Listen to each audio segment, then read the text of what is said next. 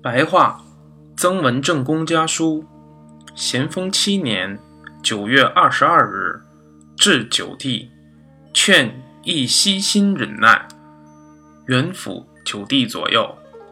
十二日申刻，戴一从县里回来，接到弟弟手书，知道一切。十三日未刻，文府卿来家，病势很重，从李陵带来了一个医生同行。似乎是得了瘟疫，两耳已经聋了，昏迷不醒，间或讲胡话，都是惦记军中事。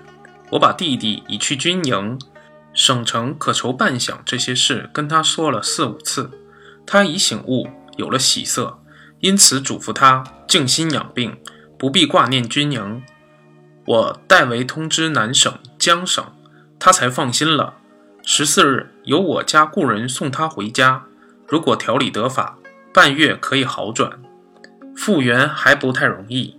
陈伯符十二日来我家，他因负疚在身，不敢外出应酬，想到乡里来避一避。黄子春官声很好，办理诉讼案件勤政明断，人人都畏惧他。弟弟到省日期算来在二十日，我日内很盼望你来信，不知金八左九为什么没有一个人回来？是不是军饷没有定，不急于派人回吗？弟弟性格偏急，像我，恐怕不得已生出肝病来。希望息息心火，忍耐忍耐。县城便寄信一封，托内宅转寄。弟弟接信后，请派专人送信一次，以为我悬念。